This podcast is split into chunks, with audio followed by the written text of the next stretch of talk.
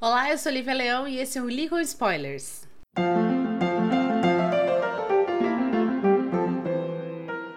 Dando continuidade ao programa de segunda-feira, hoje a gente vai contar para vocês o que, que, está escrito no livro Máquinas Mortais do Philip Reeve, que é um livro de ficção científica. O livro começa com um dos nossos protagonistas sendo apresentado, que ele é o Tom, ele é um aprendiz da guilda dos historiadores que mora na cidade de Londres.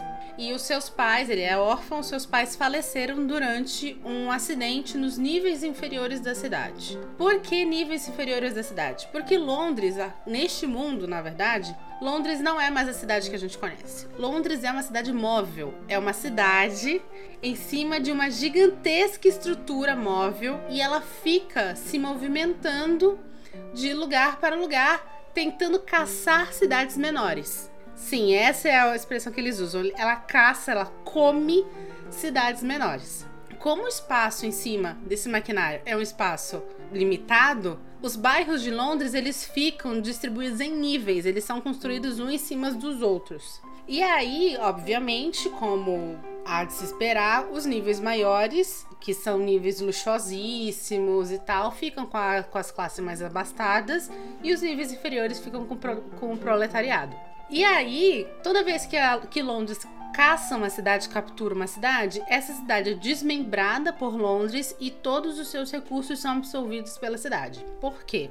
Esse livro se passa num futuro distópico onde houve uma guerra nuclear que durou 60 minutos e essa guerra destruiu a terra, o ar, destruiu tudo. Tudo ficou tóxico. E por causa disso, uma das soluções encontradas foi a solução de que as cidades daquela, daquela região iriam então ser construídas em cima desses maquinários móveis e elas iriam ficar andando a esmo pelo mundo. Bem como você também não consegue ter indústria porque você tem recursos muito escassos porque o solo está contaminado, enfim. É, então, as cidades elas vivem de reciclagem. Elas se auto-reciclam, reciclam as coisas que elas produzem, que é o lixo que ela produz, e ela também recicla a, a matéria-prima conquistada quando elas comem, elas capturam uma outra cidade. Tudo vai para Londres tudo vai para a manutenção dessa cidade, dessas cidades, porque assim como Londres existem outras grandes cidades e outras cidades que são menores, inclusive existem até alguns maquinários que não têm cidades, têm apenas bairros. E aí é essa, essa coisa da, da, da vida selvagem, praticamente, porque é a lei do mais forte. As maiores cidades acabam capturando mais e tal. A gente tá num momento desse mundo onde a maioria das cidades já foi capturada e destruída. Então, Londres está passando por uma situação onde ela está escondida nas montanhas durante muito tempo, porque as outras cidades que estão espalhadas pelo mundo são do mesmo tamanho que ela ou maiores. Então, simplesmente, Londres ficou muito tempo sem caçar. Londres agora vai voltar a caçar no momento que esse livro está tá começando, por um motivo que a gente vai descobrir um pouquinho mais para frente. Então, o Tom está lá, começa o livro com a captura de uma pequena cidade. O Tom é, acaba fugindo do seu, dos seus deveres lá para com a Liga dos Historiadores porque é uma coisa muito excitante ver uma cidade ser capturada e tem essa coisa meio patriota, porque Londres é melhor, os, os londrinos são incríveis, eles eles capturam cidades, papapá, papá. Tom, ele vai encontrar uns meninos bullies da, da guilda dos historiadores no meio do caminho. É, ele acaba se tretando com um deles e levando a pior pelo simples motivo que, além dele ter fugido do trabalho, ele bateu num, num aprendiz de uma classe mais abastada do que ele, né?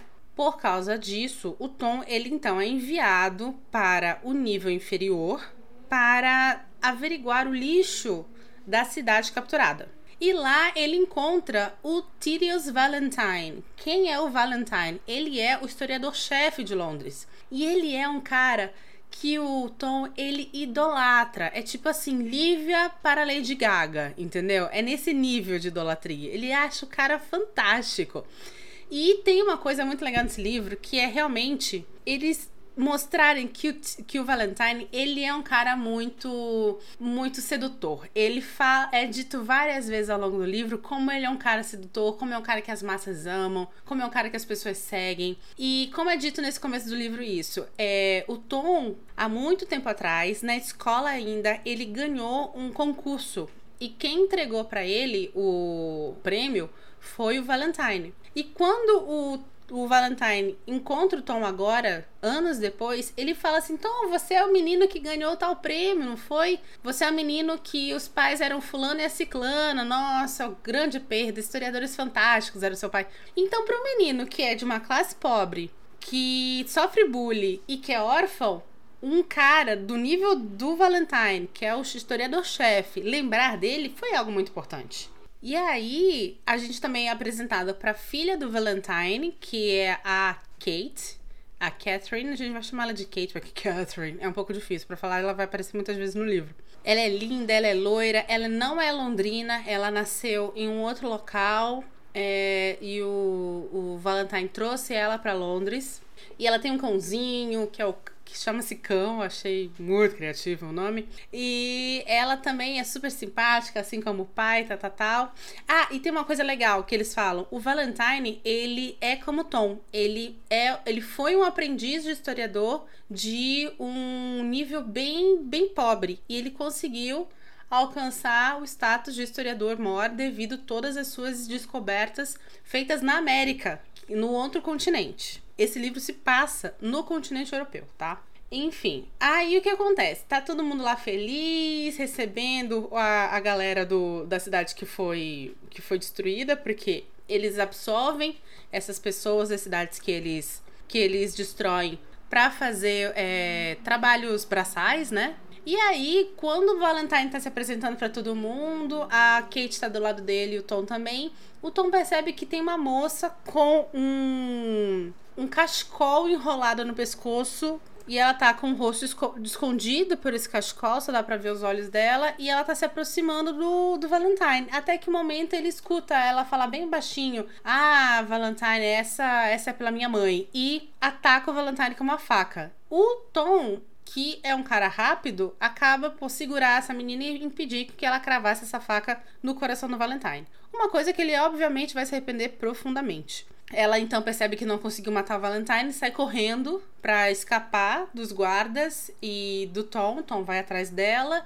Acaba que ela chega em um determinado momento ali um, no, no, na beirada de Londres, na beirada da cidade, e ela vira pro, pro Tom e tira o cachecol. E ela revela o rosto dela, que é um rosto totalmente desfigurado, uma coisa assim meio Tyrion Lannister. Ela tem um corte uma cicatriz que corta o rosto dela pela metade. Ela não tem nariz e a boca dela é repuxada para cima. Isso foi suavizado num nível no filme. Gente, no filme ela tem assim uma cicatriz de catapora no rosto, praticamente. Porque o negócio, assim, é uma diferença absurda do que a, da, das marcas no rosto dela lá no, no livro para as marcas do, do rosto dela do filme. E o nome dessa moça é Esther Shaw. E ela fala: a pergunte pro Valentine, olha o que o Valentine fez comigo. E ele fala assim, do que, que você tá falando? Ela fala assim, pergunte pro Valentine o que ele fez com Esther Shaw. E se joga da, da, da, da cidade. E aí o Tom fica falando assim, mano, que mina louca, cara. O que que aconteceu? E nessa hora o Valentine tá chegando. Quando o Valentine chega, ele pergunta assim, ah, onde é que ela tá? Ela fala, ele fala, olha ela falou isso, isso, isso, ela tirou a, a máscara, a máscara não, a, o cachecol, falou que você que tinha feito isso nela e se jogou. E aí o Valentine falou assim, putz, que, que treta, tal. E aí o Tom falou assim, nossa, então, é verdade isso? Óbvio que o Tom cometeu o maior erro da vida dele, né? Ele devia ter fingido que nada tinha acontecido. Porque é o que o Valentine vai fazer vai segurar o Tom, aproveitando que está ali na beirada da cidade, vai jogar ele de lá também, para matá-lo. E vai sair falando para todo mundo que a menina puxou ele, se matou e, e puxou o Tom junto. Obviamente, eles não morreram. Eles caíram nos sucos que a cidade faz quando passa e sobreviveram. A Esther, ela tá machucada da perna e o Tom tá totalmente confuso do que aconteceu. A Esther, ela não é um personagem simpático, ao contrário. Ela é uma menina que sofreu muito na vida E ela, por causa disso, ficou com cicatrizes não só físicas, mas cicatrizes emocionais também. Ela não confia em ninguém, ela não gosta de ninguém, ela está muito bem sozinha. E ela vai repetir isso pro Tom várias e várias vezes. O Tom já é um personagem que ele quer muito carinho e amor. Ele teve pais muito legais, ele gosta muito de ser historiador, mas ele, ele tá sempre em busca da aprovação de alguém, ele sempre tá em busca da, da do carinho de alguém, da amizade de alguém. Já a Esther não, ela detesta todo esse tipo de coisa. E aí a gente vai descobrir então, no encontro desses dois, o que realmente aconteceu com o passado, no passado da Esther e quem é o Valentine. Eles começam a caminhar e são capturados. Não, eles não são capturados. Eles, na verdade, pedem ajuda para uma cidade bem pequenininha que aceita ajudá-los, coloca eles para dentro da cidade e dão comida para eles. Mas no momento que eles dão comida para eles, eles percebem que a comida foi envenenada. Eles desmaiam e então são capturados como escravos. Ou seja, é um mundo que você não pode confiar em todo mundo. Aliás, você não deveria confiar em ninguém. A Esther ter crescido sozinha neste mundo é uma prova de que é um mundo horrível. E aí é quando a Esther, nessa prisão, vai contar para o Tom quem realmente é o Valentine. O, ela conta aqui, o Valentine era muito amigo da, da mãe dela, que era uma arqueóloga, e do pai dela, que era um pescador. E eles não moravam em cidade, nenhuma cidade móvel, eles moravam num local entre as montanhas que tinha peixes e água era limpa e os lugares não eram tóxicos, a terra não era tóxica, e eles viviam muito bem lá. E aí o Valentine ia de vez em quando visitar a mãe, porque a mãe dela era arqueóloga e ia muito para América. Guarde bem essa informação.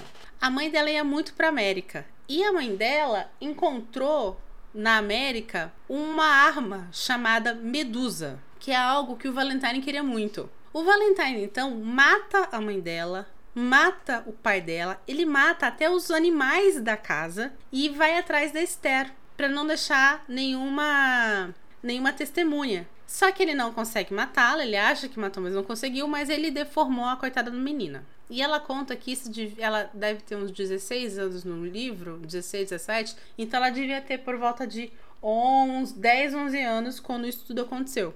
E é por isso que ela estava atrás do Valentine. O sonho dela era ir atrás dele, conseguir chegar a Londres e matá-lo. E era o plano perfeito, porque ela estava numa cidade que foi consumida por Londres, estava perto dele. Aí veio o Tom e cagou todo o plano da coitada da menina. Paralelo a isso, a gente vai ter a narrativa da Kate, que é a filha do Valentine, descobrindo essas coisas. A Kate escuta uma, uma conversa do pai com o prefeito de Londres falando assim: ó, oh, prefeito falando: Olha, eu soube que a Esther Shaw tá viva. Você não falou que ela tava morta? E o Valentine falou assim: Ah, eu achei que eu tinha matado, não sei o quê. E aí ela percebe que o pai dela está escondendo coisas que ela não sabia que ele seria capaz de fazer. E aí ela vai começar toda uma investigação dentro da, da, da cidade de Londres para descobrir é, o que, que é a Medusa, o, se o pai dela realmente matou ou não matou a família da Esther, se o Tom tá vivo, porque ela começa a desconfiar de tudo, inclusive se o Tom tava vivo ou não. Gente, eu vou ser super sincera, é. Nada contra a, a, a, Kate, tá? A Kate é uma menina bacana, ela realmente é muito inteligente, descobre tudo. O problema é que todo o lance da Kate é chato. A parte da Kate é chata, porque é é essa narrativa da menina. Ai, gente, eu juro que eu não vou fazer a Lumena. É a menina branca, linda, rica, privilegiada que descobre que talvez o pai dela não seja esse herói que ela pensou, que a vida não seja tão legal assim. Aí tem uma hora que ela desce até os últimos, os últimos níveis da cidade de Londres, porque falaram para ela que tinha um rapaz que presenciou toda a queda das pessoas lá da, da, da estéreo do Tom na beira da cidade. E aí ela vai atrás desse menino, e esse menino trabalha, tá trabalhando nos tanques de merda. E aí é, ela, ela é contado para ela que todo o cocô da cidade é armazenado em tanques gigantescos que são usados para adubar coisas e é dado isso é dado de comer para os prisioneiros do lugar. E ela fica assim nojada, mas você fala assim, amiga, meu Deus, você está no meio de uma sociedade que é, é guiada por castas como é que tu achava que era tudo lindo e maravilhoso? Cara, e aí você tem talvez um vislumbre da, da motivação do Valentine, que é não fazer a filha dele passar pelo que ele passou, criar a filha dele como uma grande dama da sociedade. Então ele faz tudo o que o prefeito da cidade de Londres quer. Isso vai ser trazido à tona mais para frente do livro, porém, contudo, entretanto, todavia, existe um plot twist no final que, na minha concepção, invalida isso. Mas enfim, continuando. É, a Kate, quando tá fazendo essa, essa, essa investigação, ela conhece esse menino que tá lá no tanque dos cocôs e ele é um engenheiro de um nível bem baixo. E aí o que acontece é que eu não sei como, gente, ela se apaixona por esse menino. E é o, o, o romance mais sem, sem graça da face da terra. É um romance bonitinho. Já, olha, gente, eu já li uns livros que tinham uns romances bem ofensivos. E vindo da Kate, que é essa menina meio princesa, que é totalmente fora da realidade, casa. Mas é chato, gente. É muito chato essa parte. Eu gosto da Esther e do Tom que não tem espaço para romance. Primeiro porque a Esther, ela é deformada. E o Tom, ele não vai ignorar isso. Por mais que ele, com, com o passar do livro, das peripécias que eles vivem, ele vá criando um apego emocional muito grande à Esther, não existe é, em nenhum momento atração física ali. E dois, a Esther, ela é essa criatura zoada da cabeça. Então ela não dá muito, muita brecha para romance, tá ligado? Graças a Deus. Você tá escapando de um, de um monte de gente, você tá querendo vingar seus pais. A última coisa que tu vai pensar é beijar na boca, cara. De boa. E graças a Deus esse livro não tem isso. Enfim, voltando para Esther e pro Tom. Esther e Tom então são levados para uma cidade gigantesca para serem vendidos como escravos. Eles conhecem nessa cidade a Anna Feng, que foi escrava muito tempo atrás e por causa disso ajuda eles a escaparem.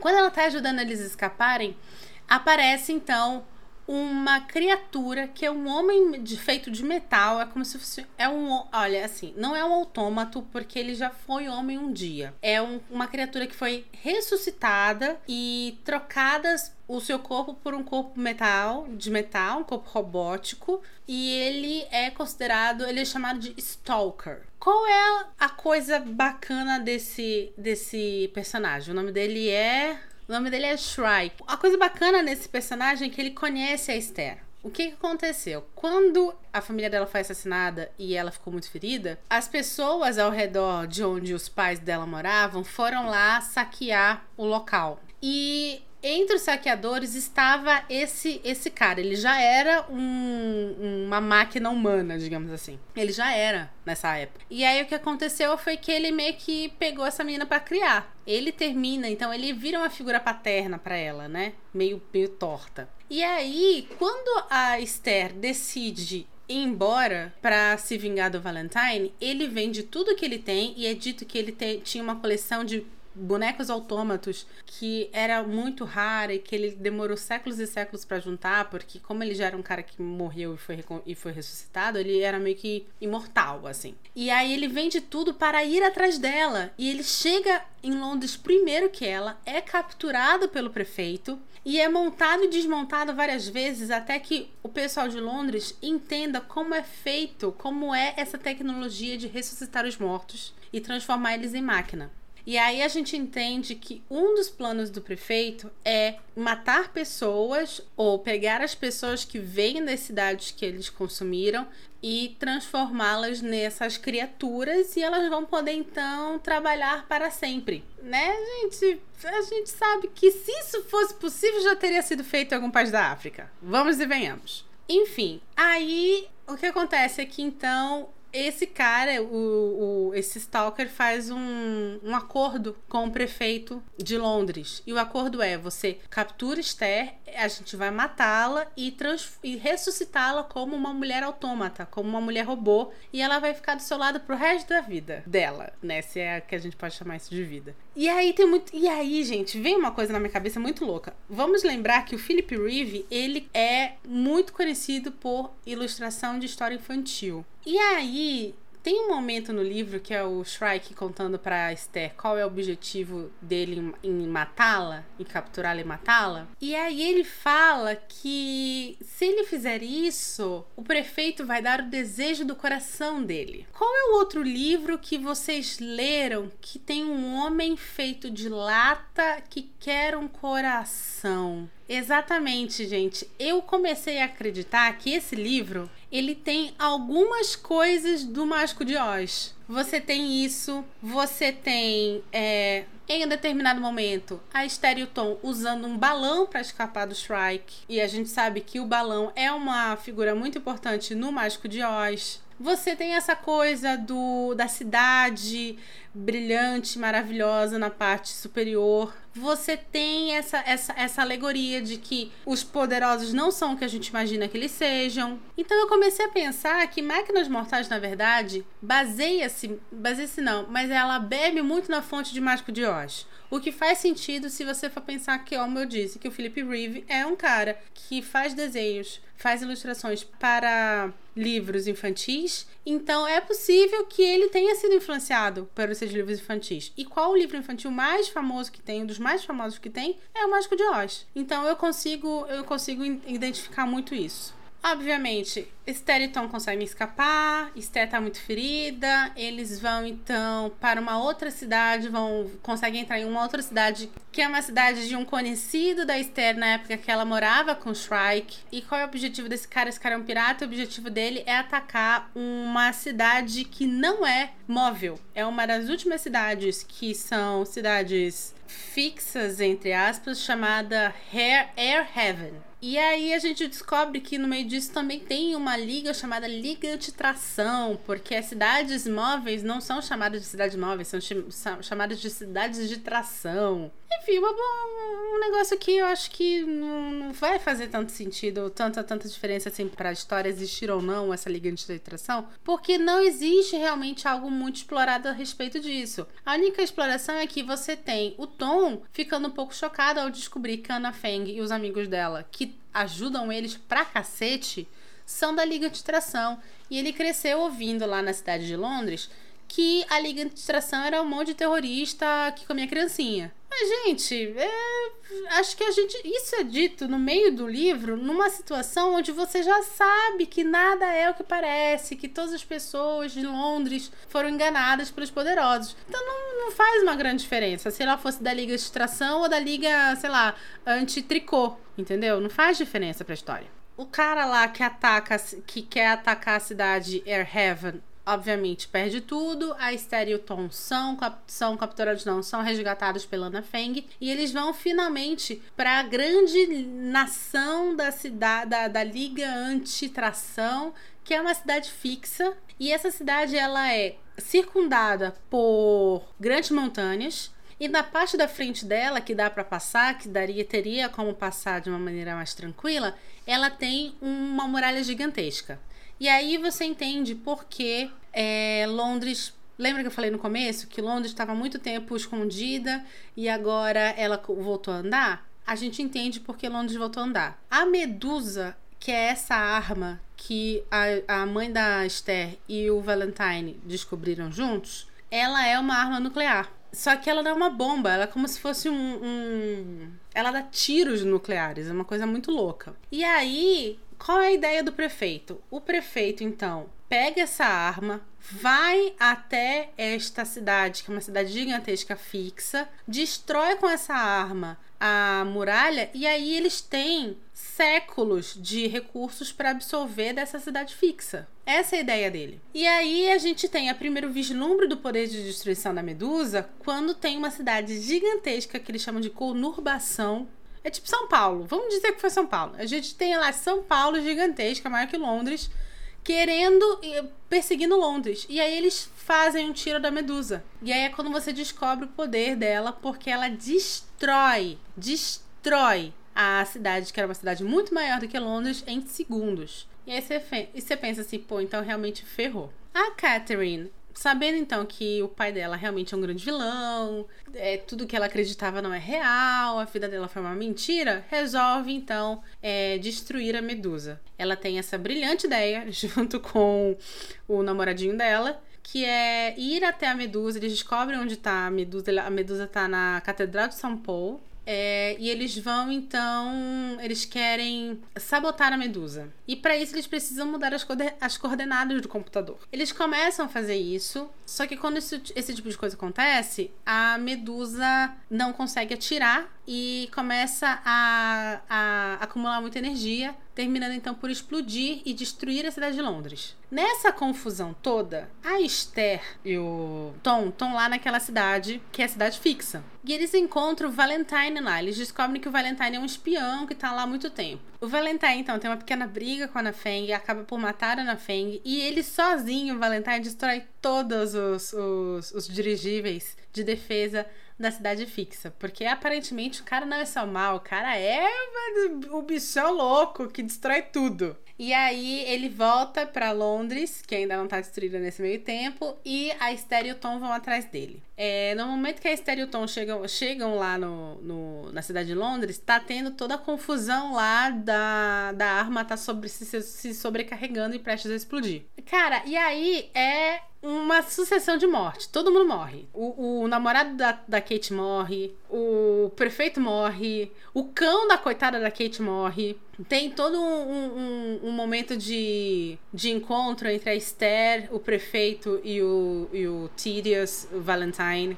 E aí nós temos a grande revelação. Quando a Kate olha para Esther, ela fala que é como se fosse olhar para si mesma através de um espelho quebrado. E a gente então percebe que a Kate e a Esther são muito parecidas, porque a Esther é filha do Valentine também. E aí, toda aquela motivação do Valentine em proteger a Kate e torná-la uma grande dama porque é filha dele, cai por água abaixo. Porque como é que ele faz isso para uma e não faz isso para outra? Como é que uma ele tem essa coragem de, de ir enfrentar o mundo e a outra ele vai e quer matar a menina e cortar a cara dela? não faz sentido. Bem como existe um momento muito leve do, do desse final, que é um final bem de aventura, né? Onde um milhão de coisas acontecem ao mesmo tempo, em que o Valentine fala pro, pro prefeito, oh, vamos desistir dessa história de explodir as coisas, vamos, vamos.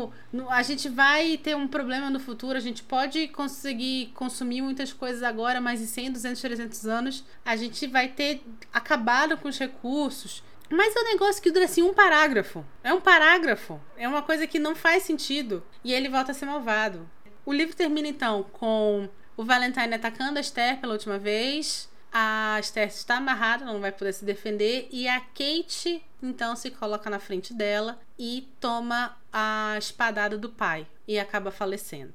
O, o Valentine, então, sei lá, acordou para cuspir depois disso porque viu a filha morta resolve então soltar a Esther e ela consegue escapar com Tom para longe de Londres, que está ali sendo destruída e todos morrendo porque explodiu e tá tudo pegando. É um livro muito legal, é um livro muito divertido. O lance desse livro é que ele é um livro infanto-juvenil para mim. É uma coisa que eu acabei esquecendo de falar no, no no episódio passado, que eu acho que ele é um livro que ele tem nuances muito infanto-juvenis. E atenção, não é young adult, é infanto-juvenil. Porque nós temos. É... Como eu posso dizer? Porque ele é um livro que vai ter arquétipos muito clássicos, né? Você vai ter a menina é, que foi criada sozinha, que é vingança. Você vai ter a menina boazinha, lá princesinha. Você vai ter o menino pobre.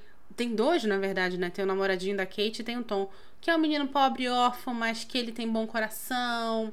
Aí você vai ter a, a piloto fodona, que é a Ana Feng, que tem um passado sofrido. Você vai ter também essa coisa dessa conexão com o Mágico de Oz. Então, assim, é, uma, é um livro que ele é muito bem escrito, ele é extremamente bem escrito. Eu gostei, é muito tranquilo, muito orgânico, muito natural de lê-lo, mas ele tem é, arquétipos muito clássicos, então ele não traz nada de novo. Lembrando que ele é um livro de 2001, então tal, eu não sei como era, gente, eu não lia esse tipo de livro em 2001. 2001 ainda estava na fase da, da ficção, da, da fantasia. Eu não sei exatamente. É, como estava o mercado editorial nessa época para livros de, de é, ficção científica voltados para um nicho infanto-juvenil. O fato é que é um livro que acaba por ter uma série. Eu não sei se essa série fez muito sucesso na época, mas é, é um fato de que o Philip Reeve é muito conhecido no meio da ficção científica. Como eu falei, ele escreveu para Doctor Who, ele é um cara super respeitado.